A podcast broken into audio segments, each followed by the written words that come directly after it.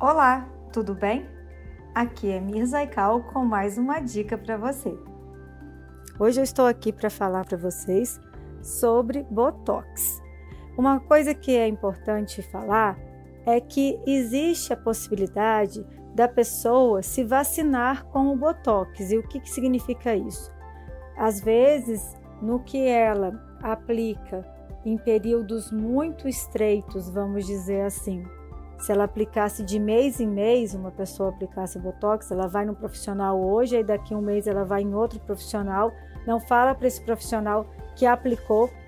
Ela dessa maneira, ela está vacinando, ela está criando resistência, porque se você aplica toxina botulínica em menos de um mês, ela pode causar uma resistência e o seu organismo não responder mais a ela. Toda vez que você for no profissional, é de extrema importância que você notifique a esse profissional o que você já aplicou, quanto tempo você aplicou, o que você está tomando de medicamento, porque todas essas particularidades têm uma relação com o que vai ser feito.